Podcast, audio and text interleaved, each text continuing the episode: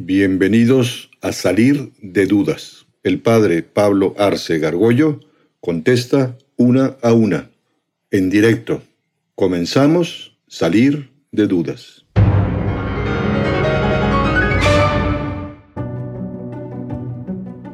Mi pregunta es que, qué tan fiel es la imagen que conocemos de Jesús ahora. O sea, ¿cómo sabemos que es tan real su imagen gráfica? No tenemos ni idea cómo era Jesucristo o sea, la imagen gráfica, evidentemente son, son imágenes, pues eh, no sé exactamente tú qué, a qué imagen te refieres, hay, hay, hay cientos y miles que la gente se ha imaginado y lo dibuja, pero evidentemente en el siglo I eh, pues no teníamos ni, idea ni, ni de no había fotografía, por supuesto, pero ni siquiera dibujos, ¿no?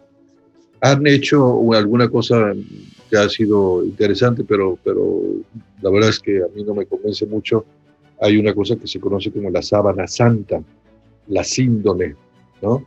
que es el, lienzo con que eh, después de la crucifixión de nuestro Señor, después de bajarlo de la cruz, pues lo envolvieron y lo metieron en, la tumba.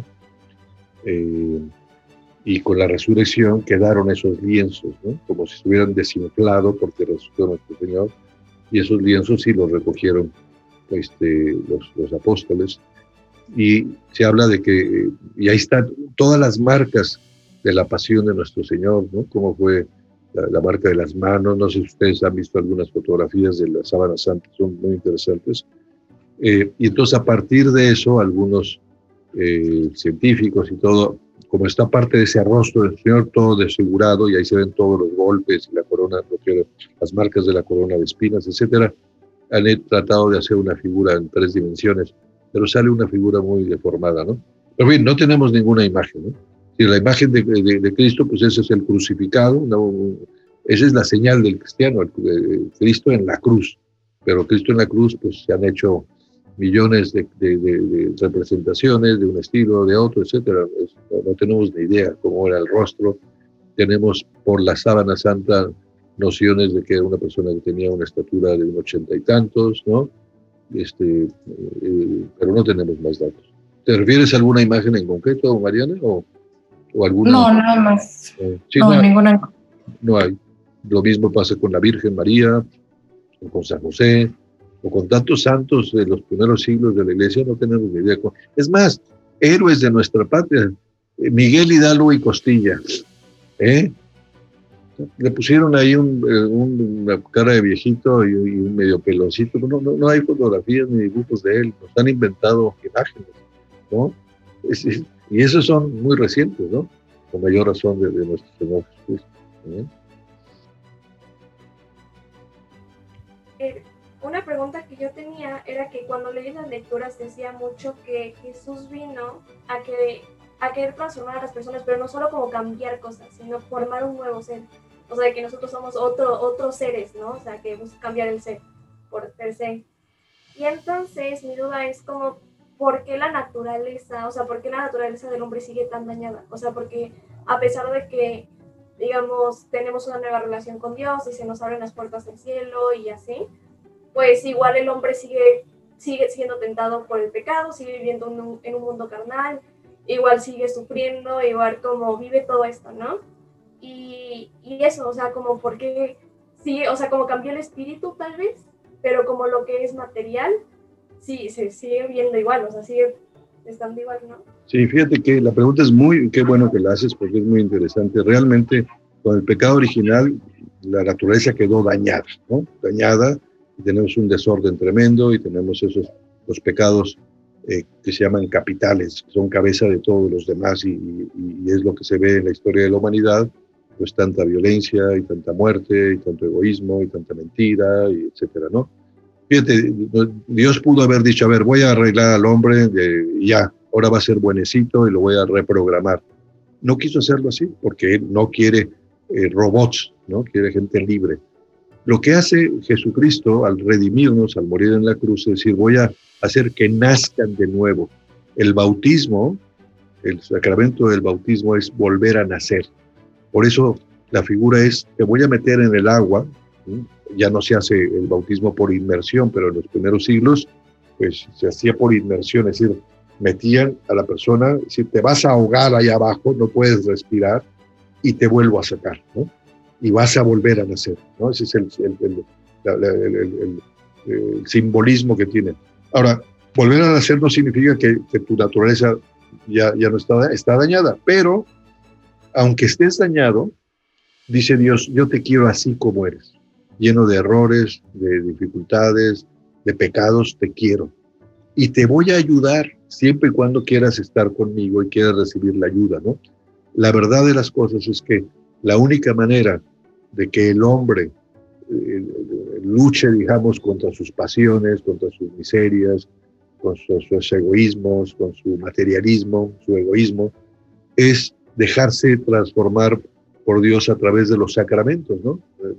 Dios perdona en la confesión, Dios te alimenta en la Eucaristía, Dios eh, te escucha si le pides humildemente una serie de cosas. Y por eso hay una serie de hombres que sí logran a lo largo de su vida ser ejemplares, santos y santas, ¿no? Y otros pues que no quieren esa ayuda de Dios, por muchos motivos, ¿verdad? Porque nadie se les enseñó o porque no han podido. Pero Dios siempre está, Dios siempre tiene paciencia de ayudarnos, de ayudarnos, de ayudarnos. No, no, no hizo otra naturaleza, la naturaleza es herida. Todos tenemos al pecado y todos podemos superar aquello si nos dejamos eh, limpiar, llamémosle así, y curar por, por, por Dios, que ese es, ese es el, el, cristianismo también, y eso es la iglesia. Sería, todo el mundo dice, ya que Dios arregle todo esto y, todos, todos en paz. Pues va a venir otra, o, después de al final de los tiempos, va a haber un cielo nuevo y una tierra nueva, y ahí va a haber esa paz y esa armonía y eso tal, pero mientras estemos en este, en, esta, en este mundo tal como lo concibió Dios, va a seguir pasando eso. Y Dios respeta la libertad, que es lo increíble. ¿No quieres? Pues no, yo te doy todo, te invito, vente a mi, a mi fiesta, yo te ayudo, vas a ser más feliz, vas a estar más tranquilo. No, no, ¿no quieres?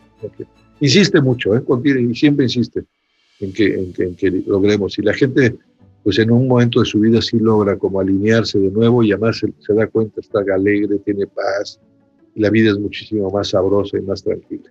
¿eh? ¿por qué Jesús, o sea, hay algún motivo por el que Jesús escogió tener 12 apóstoles? Porque además hay muchas teorías que dicen que, que en realidad eran 13 apóstoles. Entonces, este, pues es, ¿hubo algún motivo por el que escogió 12? ¿Sí fueron 12 o fueron 13? Eh, ¿Y qué se sabe acerca del tema? Mira, aprovecho para contestarte, ahorita te contesto precisamente eso, pero claro, cuando de nuestro Señor Jesucristo se han inventado muchísimas cosas. ¿eh? O sea, tenemos unos datos que son muy ciertos, eh, que son los que están en los evangelios. ¿no? Los evangelios dicen que primero escogió a 12, puntos, no 13. No es que pudo haber escogido sí, a veces no es que se casó, es que tuvo hijos, es que hizo un viaje a América de repente este, en, ese tiempo. O sea, de, de, de, pueden inventar mil cosas de nuestro Señor. O sea, los datos fuertes y históricos es que nuestro Señor tuvo 12 apóstoles y además sabemos los nombres de cada uno de ellos y sabemos qué pasó luego con la vida de cada uno de ellos, ¿no? Tenemos muchísima información. Es verdad que después de uno de los escogidos como apóstol fue Judas Iscariote, hubo dos Judas, ¿no? Judas Tadeo y Judas Iscariote, eh, que ese fue el que traicionó a nuestro Señor y que se ahorcó. Eso está, es un hecho también comprobado en, en, por los evangelios. Eh, y después los apóstoles dijeron, nos escogió a doce, vamos a, escoger otro que haya conocido a nuestro Señor y lo haya tratado. Y hubo eh, tres candidatos de esos y echaron suertes, ¿no? Y escogieron a uno que se llama Matías.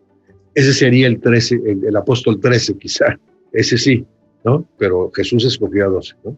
Y bueno, y todo el mundo lo consideró a este Matías apóstol y también a Pablo, a mi tocayo, que aunque no conoció a nuestro Señor, pero conoció que se le apareció, ¿no? Y fue un, tipo fuera de serie, pues lo consideraron desde el principio como si fuera un apóstol, ¿no? Esa es la contestación.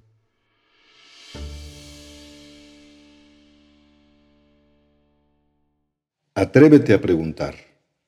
Envía tus preguntas por correo electrónico a salir de dudas seguido arroba juandiegonetwork.com. Dinos también si quieres participar en vivo en una sesión por Zoom. Está claro, hay que salir de dudas.